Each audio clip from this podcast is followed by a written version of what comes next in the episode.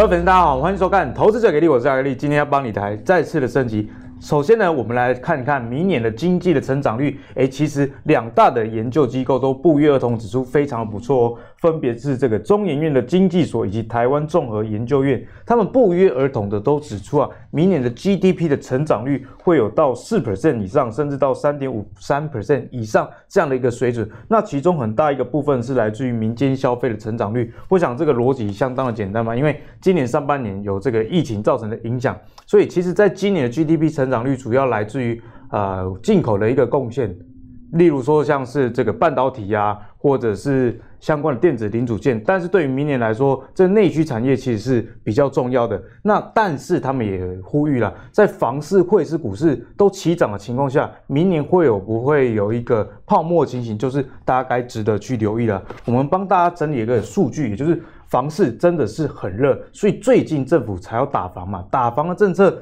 就也是认证这个房市的热潮真的是真的，为什么呢？我们看数字会说话。今年的第三季啊，其实新增的这个房屋的贷款数有四点七二万，诶，其实这个数据蛮高的，是二十九季以来新高的这样的位置。阿格力也帮大家留意到一个数据啊，那就是房子，诶，真的。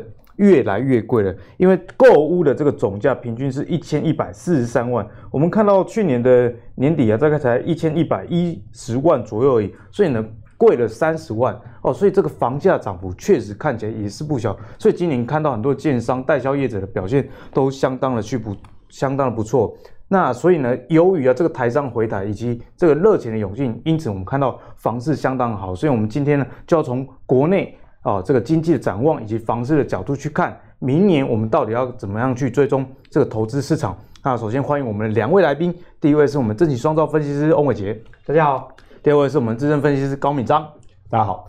那一开始要请教一下我们两位专家，嗯、就是在这个股汇房三方起标的情况下，你们两个觉得这个泡沫的成分大吗？各位帮我举个牌，五四三二一，泡沫成分大，圈圈圈。有可能会下跌，有可能会下跌，这是画个牛嘛？对，啊，圈圈我怕大家误会，觉得说，哎，好像很好，不是？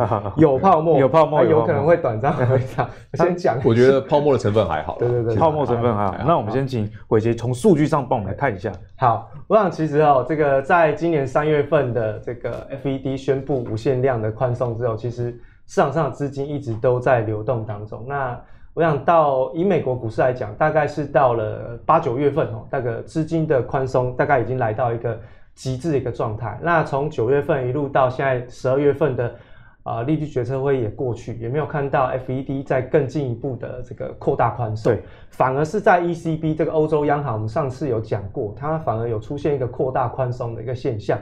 但是总而言之，除了 FED 没有动作之外，欧洲、日本、哦啊、英国其实都在持续的扩大宽松，所以市场上的资金还是很多。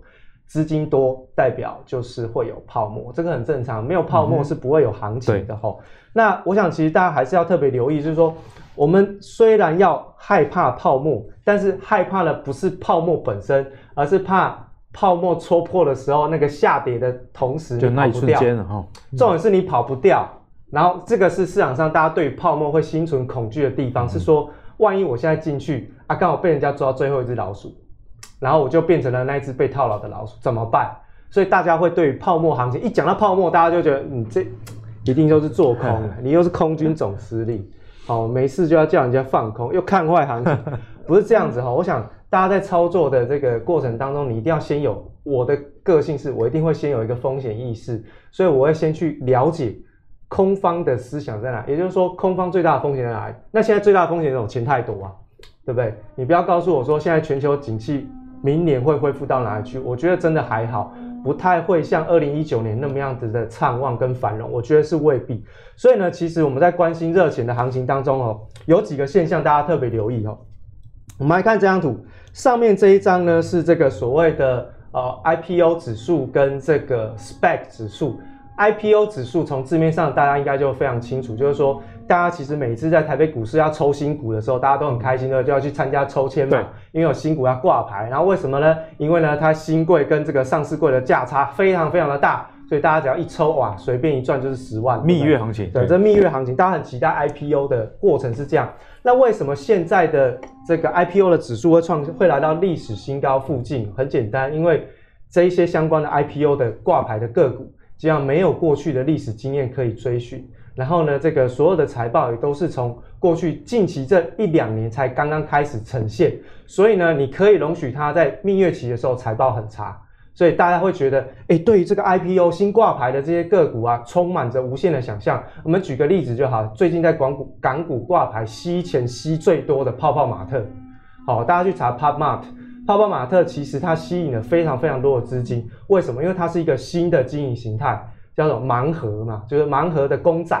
好，那在盲盒公仔上面，它有个平台可以做交易。大家就哇，这好新鲜！其实一点都不新鲜。我告诉大家，这个在日本啊，你如果每年都去日本买福袋的，你就知道，你每次买完福袋，你就一打开，哇，这大部分我都不需要，怎么办？这个时候，日本人他很聪明，成立一个这个福袋的交换平台。只是泡泡玛特把这个概念拿去用，然后用在什么公仔上面，去做了一个一定的行销，写了一个很美丽的故事跟神话。告诉大家，我挂牌很厉害，所以这就是 IPO 迷人的地方。尤其是像现在资金充满的市场，大家都找不到标的的时候，IPO 就是一个非常非常好的一个市场。这只是心梗啊，没错。那另外一个 SPAC 是什么？SPAC 就是我们讲简单一点，用台湾的术语，大家可以了解，叫做借壳上市。好，这个叫借壳上市股市呃的指数也来到历史新高。换言之，有很多的公司看到最近这个。啊、哦，这个市场上非常的热，然后呢，资金募集好快啊！哦，你看这个 Tesla，哇，这个增资股放了三次之后，股价都不跌，哇，这太热了！我如果不去做一个借壳上市，把这个钱募进来，我怎么对得起我自己的荷包呢？所以呢，你就看到在资金的推升之下呢，是往上创下了历史的高点。不过大家特别留意红色这条线，红色的这条线是这个所谓的聪明钱指数，也就是说，在过去 IPO 跟借壳上市这个。交易非常兴盛的过程当中，聪明钱是没有参与。哦，聪明钱就是市场上所谓的大型机构法人的指数。哦，那他没有参与，所以呢，其实这些都是散户在参与的一个结果。那下面这个呢，就是这个股价跟销售比值。好，股价销售比，这是标普五百的股呃这个股价跟销售比，也就是说，一个是股价的市场的评价跟交易的结果。那 Sales 就是营销营收的一个数字哦，就代表基本面。那现在可以看到是创下了历史新高，而创下历史新高代表股价相对比较高，而它的营收呢是还好，甚至今年我可以当然的，今年没有一家好的啦，只是说因为市场上的钱太多，把股价推升造成的结果。所以这个其实都是我们讲泡沫的现象。但是泡沫现象不代表它背后就是一定要崩盘，谁告诉你泡沫一定会崩盘，对不对？好，那另外我们来看一下，就是说在这个比较熟悉的哈，这个就是这个虚了的本益比哈。那上面这个是这个虚了本益比，它已经来到了历史次高。那最高什么时候？最高是两千年的达康泡沫。好，那它来到历史次高，这个告诉我们一件事情，就是说现在基本上哦，所有的市场上。加进了这个通货膨胀的一个因素之后呢，所有的股价的本益比的平量都在相对的，所以这个本益比应该会更准。这比较变，对啊，这加总了这个通货膨胀数，所以其实相对比较准。但很妙啦，最近这个虚了本益比的本人发明这个指标的本人虚了博士呢，还活着，还活着。哎，他说，哎，我这个指标大家觉得哈好像很贵的，但实际上我觉得市场上不太贵。天哪，他都不相信自己的指标。对，他出来跟大家讲说，嗯，这个股市好像还没有很贵，所以大家哦没有什么会崩盘的泡沫的疑虑。哦，这个很奇怪哈、哦，这个虚了已经每次在这边上来，他就说有风险，估值过高，可是到最近竟然说估值不高，哎，那代表这个指标 有问题是吧？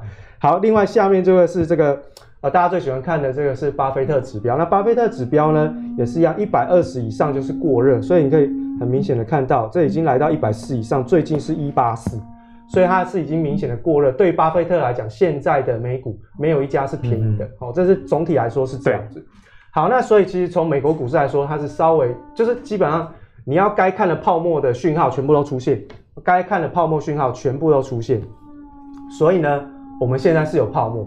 那有泡沫，什么时候会戳破？不知道，市场上没人告诉你那根针是什么针，什么时候会戳破，没有人知道。那所以呢，看到泡沫不要害怕，你只要心存风险，记得在操作的时候，第一件事情不要追高，第二件事情要停损停利。哦，这个是干化干化操作法，你知道？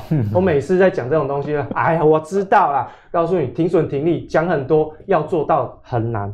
好，那回过头来我们看一下台北股市。那我想台北股市哈，今天在我们录影的此时此刻，尾盘是杀了将近快两百点。好，尾盘杀了将近快两百点。这张资料是我礼拜一做的。我们来看一下新台币哈。新台币呢，基本上呢，最近一直在升值。哈，那但是呢，新台币的升值，在过去的台北股市的历史经验上，从长期的统计资料来看，基本上升值来到一个极致的时候，通常都是台北股市的高点。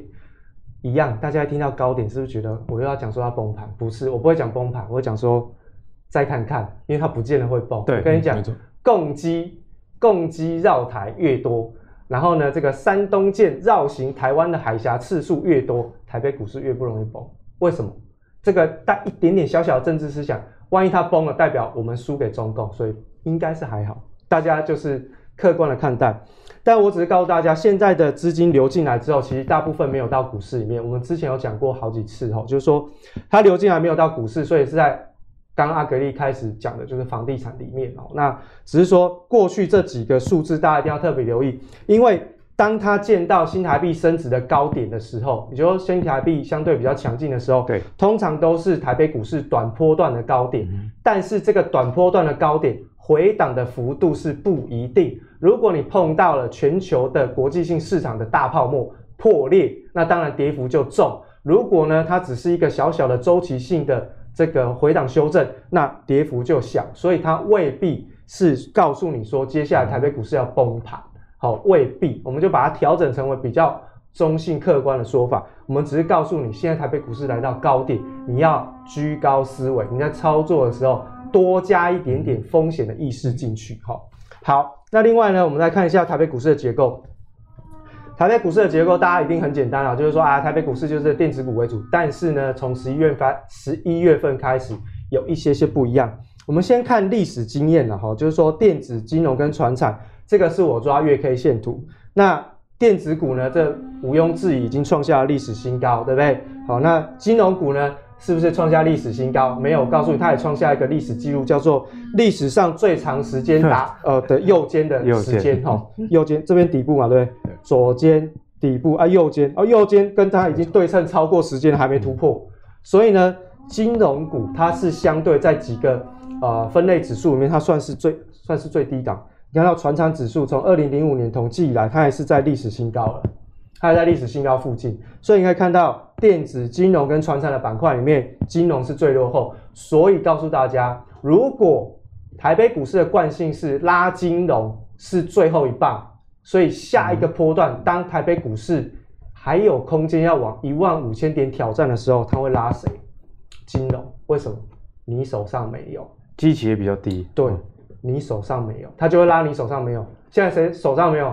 没有什么？之前什么？钢铁没有你，他就拉钢铁；塑化没有，他就拉塑化；航运你没有，他就拉航运嘛。你可以看到最近似乎有这个味道，对不对？船产股这么这么热，所以其实从大波段的格局行情来说，如果台北股市还有一万五千点的挑战的机会，金融股我认为是有一段有一个机会可以可以去进行观察。另外从短线的角度来看，我们都是这三个板块去进行比较了哈。那个创历史新高，我们就先不讲。从今年以来，可以看到电子股呢，我们画红线的地方就是今年的这个起跌点，就是今年的这个三月份崩盘的时候的起跌点附近，就是在二月份的高点这附近。电子股大概在五六月份已经越过了今年的一月份的二月份的高点，然后呢，这个传产股也是差不多啊，传不过传产股慢一点，十一月份才往上涨，所以现在的台北股市结构是十一月份到目前为止，传产为主，电子为辅。那从长时间角度，电子还是主轴没有错，但是短线上的主流结构换到传产，可是你看到金融股，它位阶，你看。还差好一大段，至少差了十个百分点，就指数来看。嗯、所以我猜说，不管是从长线还是从短线观察，对台北股市，如果未来真的还有机会要去往上挑战高点，那它的结构变化你就可以看得很清楚，它有可能会变成是电子加金融，然后呢，金融涨幅会比电子来的大，因为电子会变成以传产股去垫指数。所以你说哈，我们提醒大家这一些，主要是我两边都看嘛，对不对？我提醒你泡沫在哪里，因为什么资金过剩，它有可能会被戳破。但是呢，我同样告诉你未来的机会在哪里。那现在的船产，呃，有没有过热呢？其实大家去看就知道这个。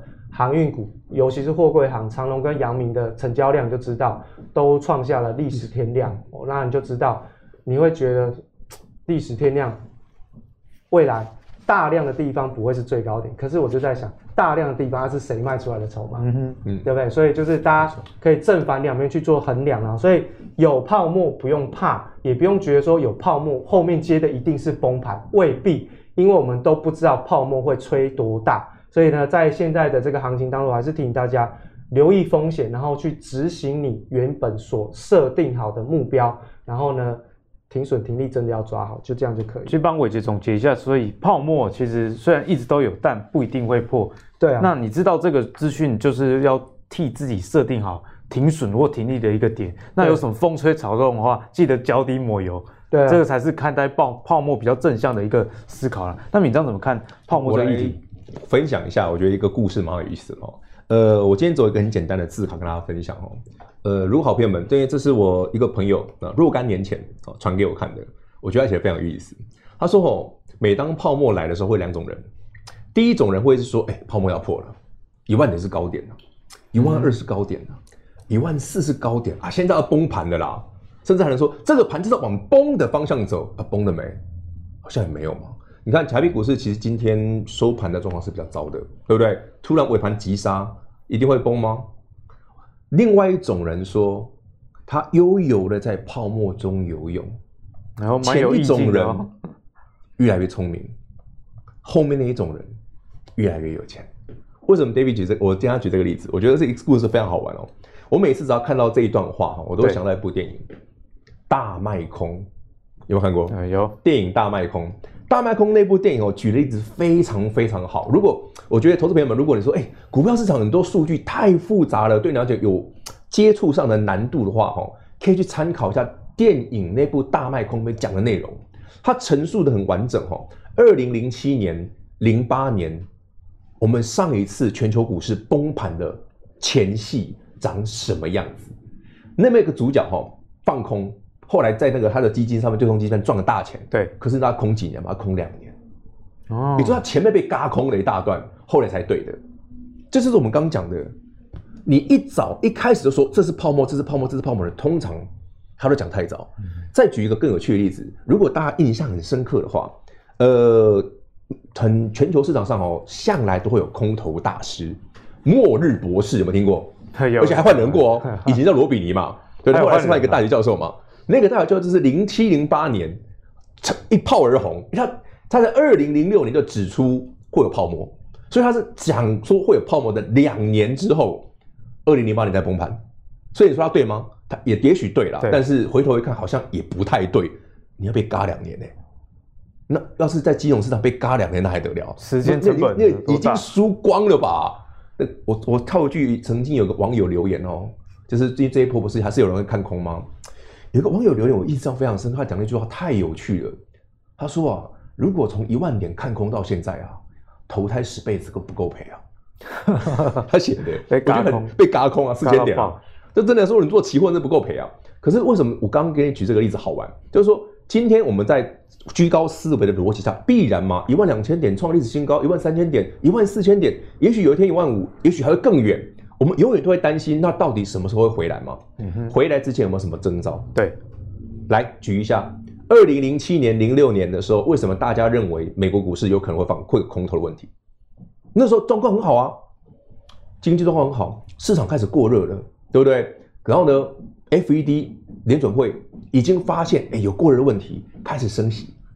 升息的时候呢，大家不怕啊，景气一片荣景啊，继续包装，继续贩卖那些美好的产品。最后搞到两房啊，房地美、房利美后来倒了，就是把不良债券，对不对？分割、包装，重新再上市，再分割、再包装、再上市啊。二零零七年是历史上过去这么长时间哦，华尔街这些金童们领分红最高的一年，零七年的十二月领完分红，楼下法拉利买光光，真的哦。所以隔年崩盘，很有趣吧？所以为什么我就举这种例子，是因为当现在我们无永远无法清楚的看到什么叫高点的时候，注意刚刚形成泡沫前的那个环境长什么样子。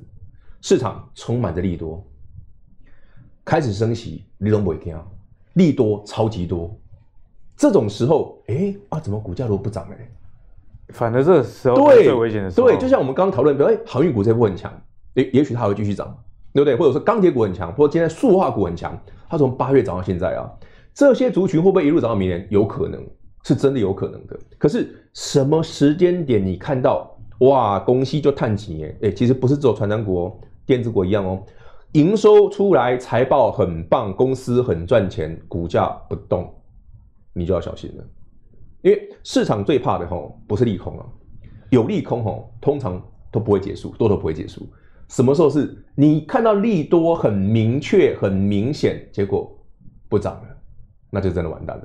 其实其中你其实上次除了零八年之外，你往前推一次哦，两千年打抗也类似，打抗之前哦那时候就是所有的科技公司只要挂名打抗点 com 的高敏章打抗大涨，对不对？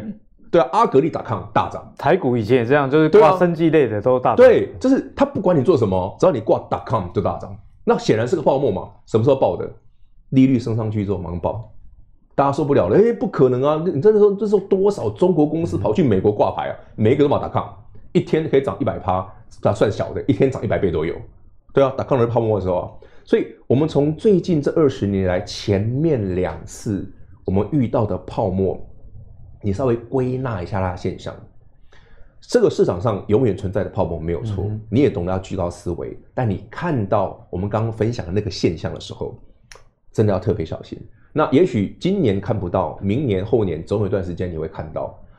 记得哦，每天我们锁定我们这个阿格力的节目，到时候我们一定会讲，就是就跟大家讲，当有那个升息的时候，对那个明显的现象出现的时候，就要提醒大家了。或者是在我们上一集有帮大家留意啊，美国公债殖利率，那如果到两 percent 的时候，这时候才是你真正对，那是个警戒线，没错。那最近因为圣诞节嘛，大家看我们的布景就知道，所以大家。也留意到一个议题啊，就是外资在放下。那目前主要是内资啊，或者是入系的外资等等。所以在元旦之前呢、啊，在外资放假这段期间，你知道我们该关注哪一些类群呢？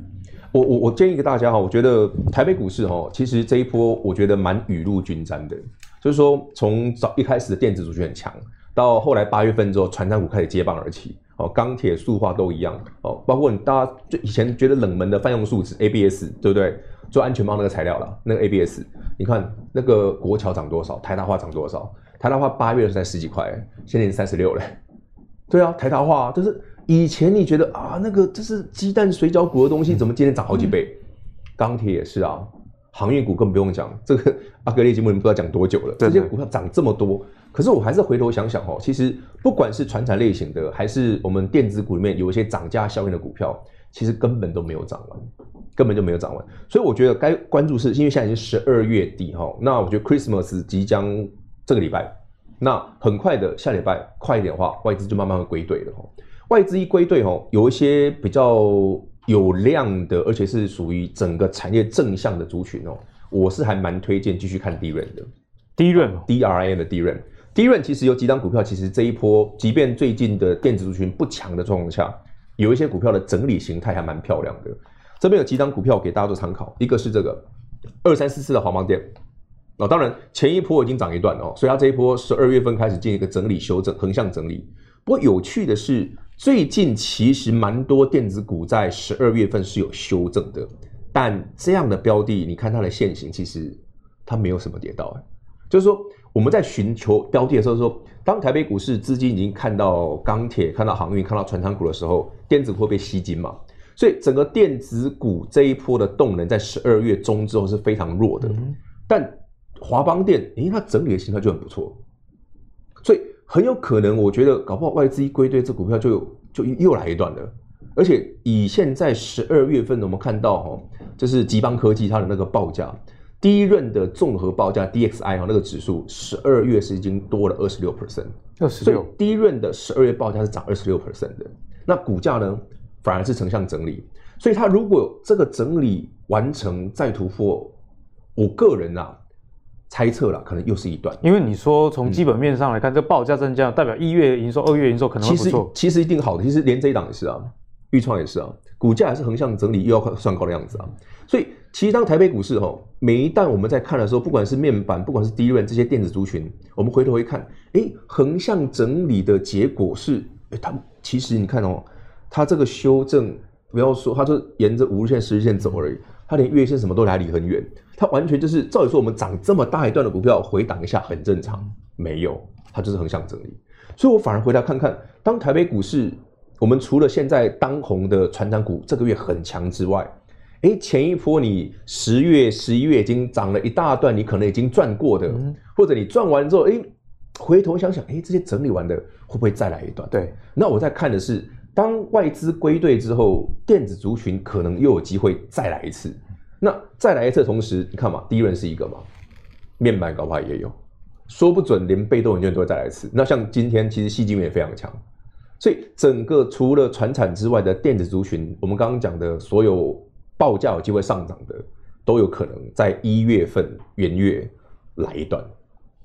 所以呢，其实还是符合我们前几期的论述了。对，涨价缺货这四个字是台北股市最近这两个月的一个主流。主轴没错。所以大家要去想一下，哎，哪些是涨价族群？例如说最近的那个航运，它其实也是涨价的一个题材。没错。所以涨价缺货呢，是我们在明年第一季啊，我相信还是一个主旋律的部分。那接下来要跟大家讲涨价，就不得不提到半导体这件事。嗯、那半导体最近有一个很重磅的新闻，就是中国新的半导体的一个政策。在中国过去的这个半导体补贴啊，通常都是哎直接给你钱。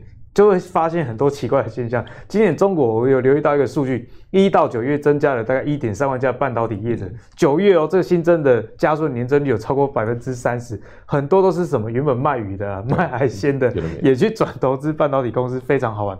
可是这一次这个政策是有点不一样哦。这个政策我觉得它是一个变相的补贴啊，是从免税开始。那整个大方向大概是说，你如果一百三十纳米以下的制程，我给你两年的免所得税。那如果是六十五纳米以下是五年，二十八纳米以下延长到十年。所以我从这个政策的结构我们可以看到，它其实是鼓励这些业者，我们比较高阶的制程去前进啊。那其中这个补贴其实非常广泛哦，从晶圆设计、IC 制造、封测以及到 ABF 的载板其实也在它这个半导体免税范畴之内，所以台股里面呢、啊，这个相关的公司其实可能就会受到影响。那这个影响到底多大？我们先请敏章来帮我们解析一下。好，我简单来分析一下。我觉得整个半导体其实整个产业供应链蛮多的哈。那我觉得投资朋友稍微看一下哈，从上游的 IC 最上游是 IP 啊，制裁权，从制裁权到后面的 IC 设计到记忆体到相关后面的这边的封测到。最这一边的，好，整个分的是，ABF 载板啊，载板材料什么的。其实台湾的半导体的产业供应链是全球最完整的，哦，所以有人称台湾叫细岛，就这样来的。台湾是从上游到中游到下游，所有你想到的，台湾几乎全一条龙，一条龙全包。这也是中国大陆最怕台湾的部分，这是台湾的优势，因为中国大陆绝大部分都可以 copy，都可以学，但是。唯独这一样他没学，因为供应链也不是一朝一夕的，这个很难，这个很难。那问题来了，刚刚我们聊到的问题哦，对岸出了这个，这算是个绝招吧？免税，免所得税，免所得税。我我我我第一个直觉想到的是，如果对岸这些补贴的公司受到免所得税这个激励，您觉得股价会怎么表现？嗯、阿格力，你觉得股价怎么表现？理论上应该是、啊、应该是要涨啦。对啊，哎，我举个办法好了。如果台湾的半导体，比方说台积电，不要说免十年啊，免一年的所得税，今天股价要涨什么？那股价可能要直接涨。今天搞不好涨停板哎，对不对？如果台湾出这一招，你不涨停板才奇怪嘞。但是我觉得，我看到一个现象，我觉得很奇特啦。因为对岸的股票可能大家不熟，我简单点一下吧，点点比较大大间的，好不好？熊三金拉麦贡，来熊多少金哎？大家都知道中中芯半导体、中芯国际最近呢列入美国黑名单，很倒霉的这一家中芯。上星期五新闻出来，星期四、星期五，对哦，是利多出来的隔天哦。上星期五跌，对啊，中芯跌，而且，哎，怎么？中芯还不止跌一天呢，中芯已经跌了半年了耶。中芯哦，跌半年了耶。昨天利多，礼拜五利多出来，应该好不了，应该至少打个强心针嘛，对吧？起码涨个五趴来看看嘛。跌耶，我说我前两天看哦，这两天不是川普又寄锤招吗？黑名单又他，真的是不告诉谁继续跌。好，中芯在中国的地位多高，你知道吗？中芯半导体其实就是台湾很多的人才资源跳进去，才会有中国的中芯啊。嗯、中芯是全中国制成最高的半导体产业，也就是说，如果台湾叫台积电，对岸就叫中芯了。可是中芯的制程呢？嗯，讲句真的啦，了不起就是。赢联发科不是联赢联电啊，嗯、一点点而已啦，你一点点而已啦。他号称啦，号称我我讲是号称哦，中芯号称说他要做七纳米啦，但其实他们十四纳米都无法量产或七纳米。对，但那我们刚刚讲的，对岸的半导体补贴是零点一三微米，换算回来叫一百三十纳米。呃，各位好朋友们，您听过一百三十纳米？那不知道几十年前的东西？对呀、啊，那不是恐龙时代的东西，现在还有一百三十。台积电对人家拼三纳米、两纳米，人家一百三。虽然说你不是走这一档跌，我简单略过就好。兆易也跌，很奇怪。对岸的三安光电，大家知道三安光电是什么？全中国最大的 LED 叫三安光电，全中国最大的磊晶叫三安光电，做生化价的。结果呢，中央三安光电这样搞了十几年之后，哈，对岸三安光电的磊晶厂只有四寸，台湾都是六寸。对岸搞了十几年还是世代差距其实对大，又差两个世代了。那磊晶跟我们一般的矽晶圆用不太一样，磊晶厂其实六寸已经顶了。其实最近哦，大家如果看到一个新闻哦，台积电哦，它不是把一些单子啊，磊晶的单子就是要做那个快充的，那个镀那个磊晶的部分给金电，就那个新闻。因为晶电是六寸的，他们就是做六寸的，磊晶就六寸啊。啊，这那个浩浩荡荡补贴了这样几年啊。从二零零七年、零八年哦，大大小小的补贴，补贴到现在，三安光电四寸，这是我我我我举这个例子，就是说，当新闻出来、消息出来的时候，对台北股市的股价必然有些股票会影响到，这是必然。但大家还是要实际的去看。对，可是实际我们去比较一下的时候，发现，哎，不对呀、啊，这个差距这么大的状况下。短线呐、啊，一定是没什么影响的。即便你把时间拉长，其实套一句台湾的厂商也，他们其实我那时候我后来新闻出来，我问问了一些朋友，他们讲说，其实对岸的补贴一直都有啊，不是现在才有，以前也有啊。那长期补贴下来，就是让台湾能够留下来的厂商，其实就是强者恒强啊，因为撑不住了，早就倒了。对，所以你现在台面上看到这些叫得出名字台面上的台湾的半导体产业，其实在业界都是非常强的。所以我我我举个例子哦，因为。有问到一个问题，我觉得刚好啦。我我贴这一张股票，应该很有听过。这张股票今天很夸张，这是哈上星期五新闻出来的时候，哎，新闻直接写哦，受害股，受害，对，是受害股。新闻直接写哦，因为这一档是 IC 啦，受害股叫四九六八利基，哎，真的回档哦，从礼拜五才涨三百多哎，快四百，连 K 两天啊。可是你回头看看哦，大家如果对这张这张股票熟悉的话。WiFi 六无线射频晶片，它今年已经从一百块不到涨到现在快四百，哇，涨三倍，三倍多。它从七哎三月份不到一百块啊，对啊，因为射频晶片也是这波对中国政策的内容内容之一，它就是受害股。可是你看它就是一个长多，那你看它的竞争对手叫三安光电，它的就是它它就是三安光电，反的两样情呐。因为三安光电今年没涨过啊，啊啊这一档涨涨三倍。那万一回头看看这一档慢慢业绩财报出来很漂亮的时候，你觉得这股价搞不好一利多 K 回来之后是买点？对。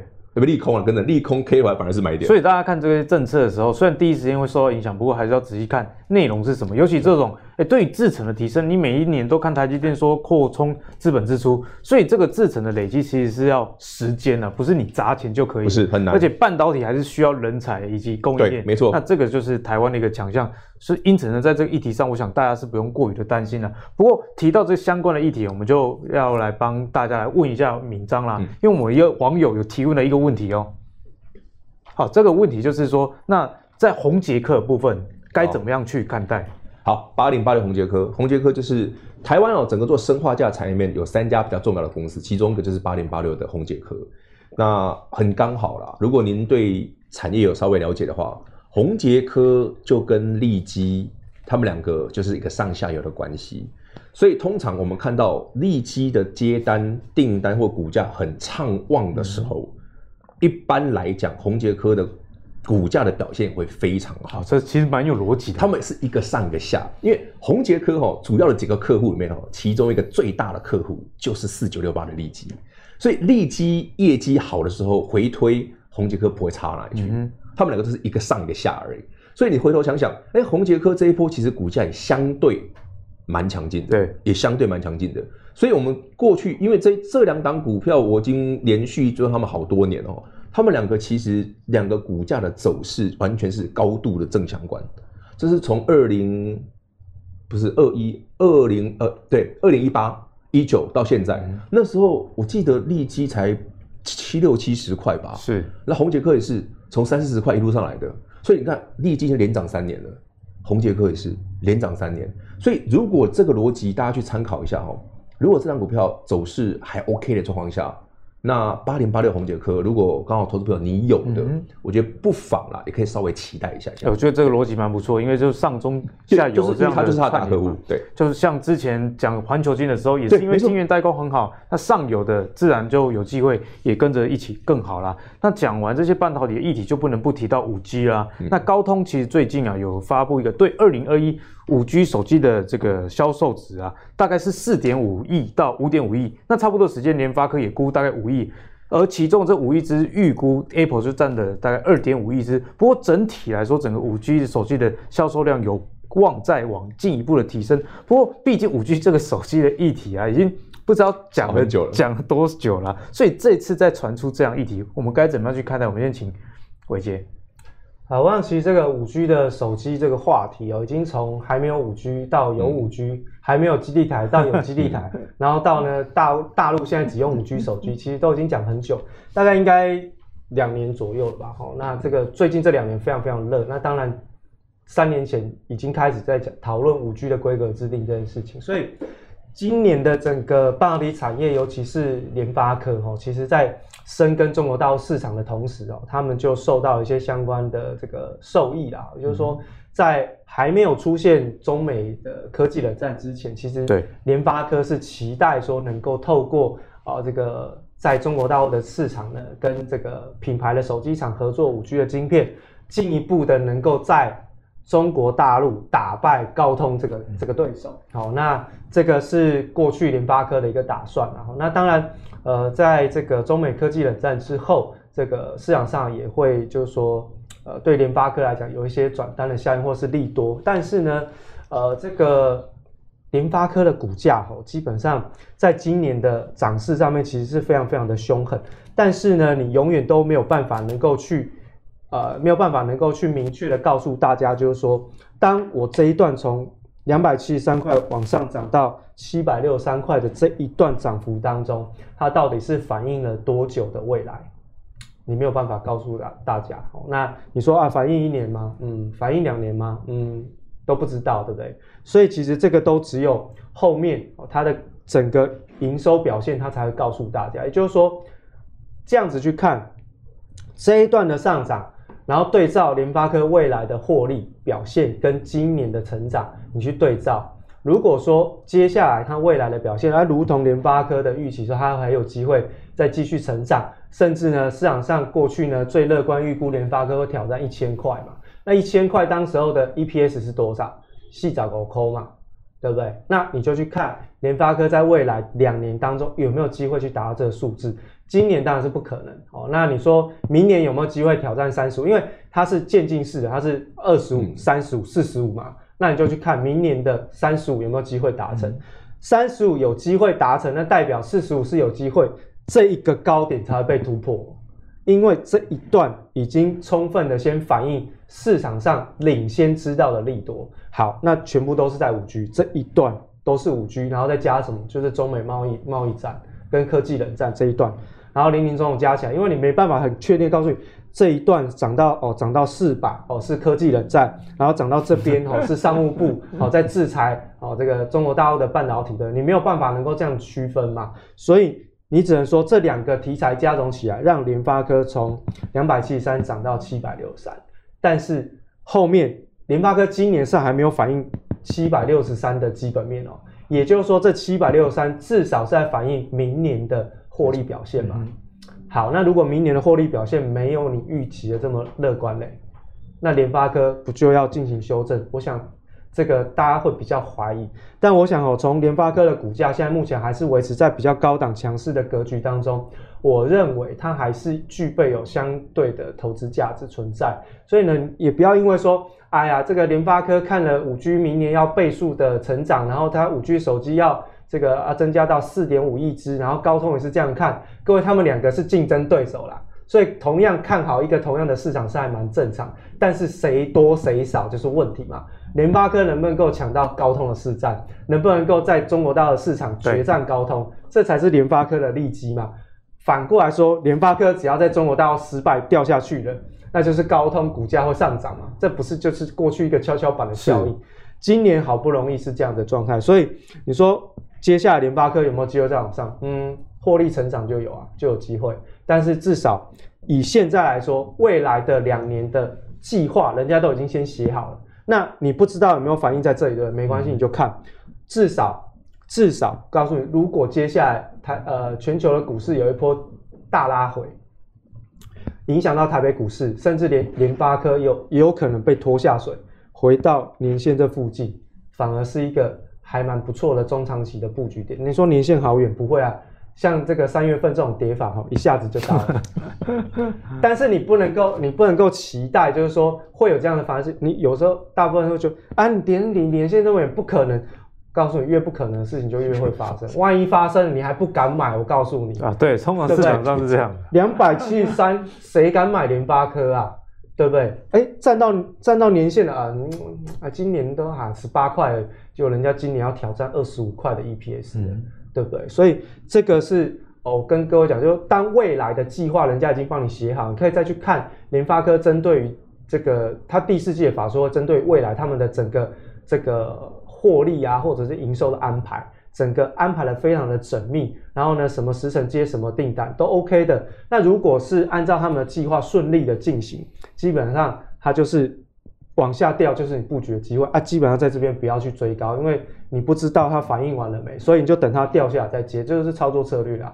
就是你配合它的基本面，因为这种比较有诚信的公司，它比较不会说在法说会上面跟你乱哈拉哈，那种讲很扯的数字不会，他跟你预估出来的数字一定是最接近他们现状。对，当然你说有一点点会有呃误差。这难免，因为有时候你怎么知道疫情会突然爆发，会不会又影响到他什么？或者是这个呃，美国突然商务部又踢笑，要在那边乱制裁，又影响到联发科，这个你没办法拿捏。但是你知道他们的公司的高层，他们对于经营的状况是可以掌握的时候，这时候拉回就是你看联发科的时间，而不是市场上在疯狂炒作联发科的时候是你的买点，而是回档的时候全市场都不敢买。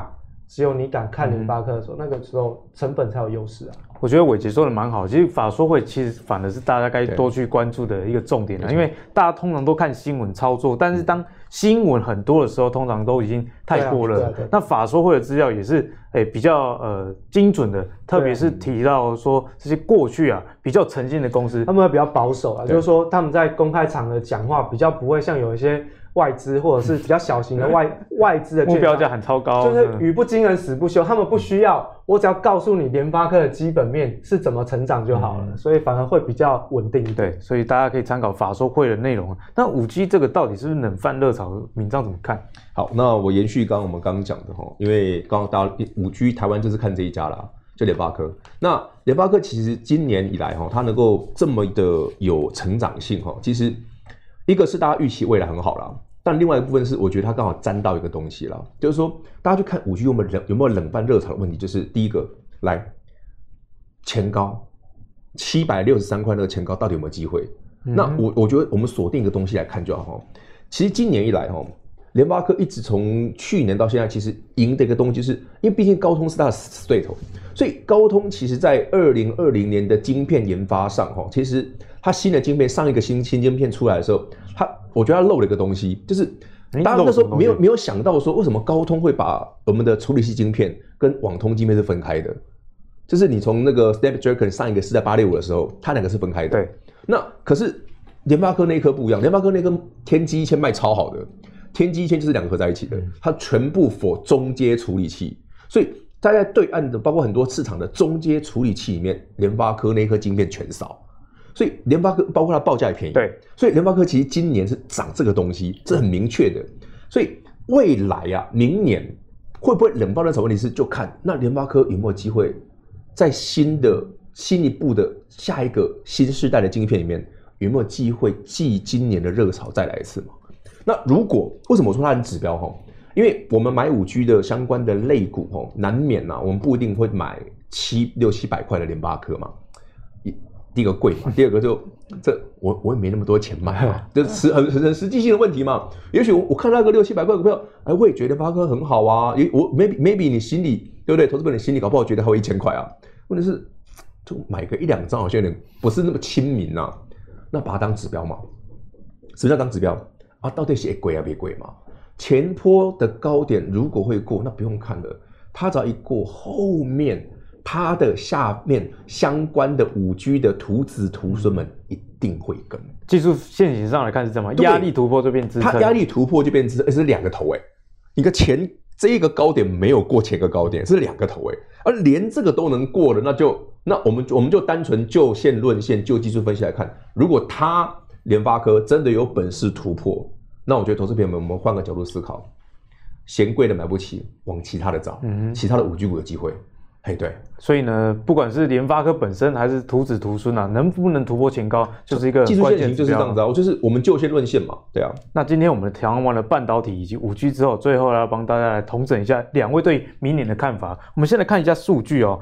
有十大的法人机构已经开始在展望明年台股，毕竟现在已经快封关了。我们可以看到，哎，统一投顾啊，其实针对了，例如说像通信网络，我们刚刚讲到五 G 以及呃一些哎手机相关的，例如说真无线耳机的部分，有不错的一个观点。那日盛是看生技，富邦也看记忆体。那不晓得两位啊，你们觉得明年有哪三个族群是你自己觉得特别要去关注的？伟杰觉得呢？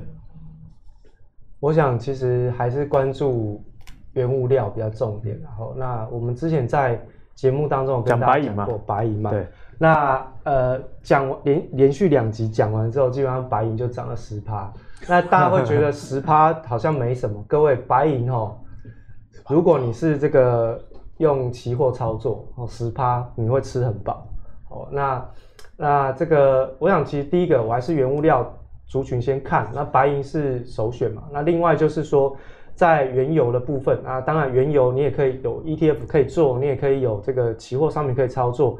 当然，原油带出来的机会就会是塑化、塑化产业。那另外呢就是钢铁。所以呢，原物料我看的是白银跟原油。那第二个就是这个塑化，再来就是钢铁。是这三个板块。其实如果要看伟杰详细的论述，在前几集，其实伟杰每一集都很细节的跟大家讲。对。比如说白银讲什么？工业的需求嘛，太阳能的导电胶，那钢铁这些其实都有在讲。那石油我记得是讲景气领先的一个指标。所以如果对伟杰的这个内容有兴趣的话，其实，在我们投资最给力现在有一个 YouTube 的播放清单，我们会帮大家通知。哎，每一个分析师、每一个老师各自的一些节目的内容，也记得去看伟杰之前的一个分享。那敏章怎么看？你自己心里啊，明年哪三个族群是你特别关注的？好，我觉得以台北股市啦，哈，现在来看。呃，我们已经明确知道了，就是第一轮报价很漂亮，所以第一轮跑不掉啊。它报价很漂亮，所以报价漂亮到那个整个业绩营收出来，到那个财报出来，让你觉得很美妙的时候，那可能还有一段时间。所以明年第一季大概第一轮是很不错的。对，好，这是第一个。另外一个部分就是有台北股市有一个是算是一个比较少有人讨论，因为它几乎都是高价股，就是 IP Core 细制材。嘿，细制材这个族群其实因为世新好贵。创意好贵，力旺更贵，对，因为大家嫌它贵。可是你回头想，哎、欸，这一波其实这些股票还涨得很恐怖哎。虽然它本益比夯不啷当都被都是都是乘五十的，而且还不是今年赚的哦，它都喊明年去了。可是当台北股市多头来的时候，这个族群蛮妙的。这是我以前常常跟大家分享一个老问题啊，就是说，我们说回头想想，台北股市为什么有一些族群可以享有这么高的本益比？对啊，原因到底是什么？那让你回头想，哎、欸，其实这个族群在国外也是这样，也夯不啷当都是五十倍、一百倍啊。就是当台北股市的半导体，包括我们的先进制程已经来到了另外一个层次的时候，嗯、其实台湾也有些产业的升级，哈，是已经开始慢慢超乎大家想象的。大家对于最早期的哦，可能想要哎，矽智财啊，哦，以前威盛要拼那个，对不对？Intel，对，那是最早的，后来才是力旺。那最近期的就是我们刚刚讲到的，哎，世新啊，创意。其实这个经典的案例，有时候大家就会去看一下那个这些股票的股价的表现，就是那时候世芯超车创意的那件事，大家觉得哎，创意就是台积电的啊，对不对？很棒啊。岂知世芯从八十块一路超车，结果创意还在三百，世芯变六百。那相关这种案例哦，我觉得在明年啊，搞不好都还有。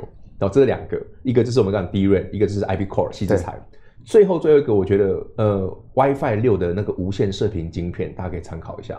那个族群档数比较少，所以如果大家有兴趣的话，去上网 Google 一下 WiFi 六。WiFi 六概念股，嘿，你就很容易找得到。诶，高价的可能嫌弃它嘛，中低价你可以看一下，因为股票就是老规矩，就是市场好的时候，只要有那个领头羊在，领头羊没挂，后面就会跟。其实你做其他产业也是一样啊，你只要看到领头的族群那几档股票很强。你回去看，嗯，也许几百块的不好操作，那我会有找到几十块的。其实是给大家从现在开始到明年第一季、第二季，用这个方法可以简单的去推论出，也许我们对于产业、对于公司的一些资讯，在这个时间点，因为你顶多法说会，嗯、你看不到财报的状况下，有一些梗、有些方法是可以让你推估的。那给大家参考一下，就是刚刚这几个族群，如果嫌高价的不好找，Google。看一下，哎，有一些股票看起来还不错的，高价的动，下面的也会动。所以呢，今天的节目其实跟大家讲了泡沫这个议题，但是。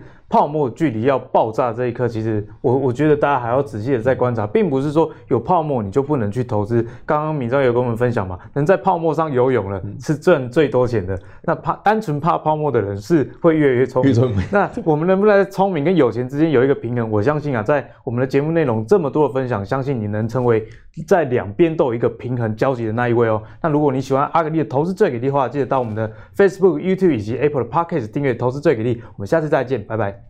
拜拜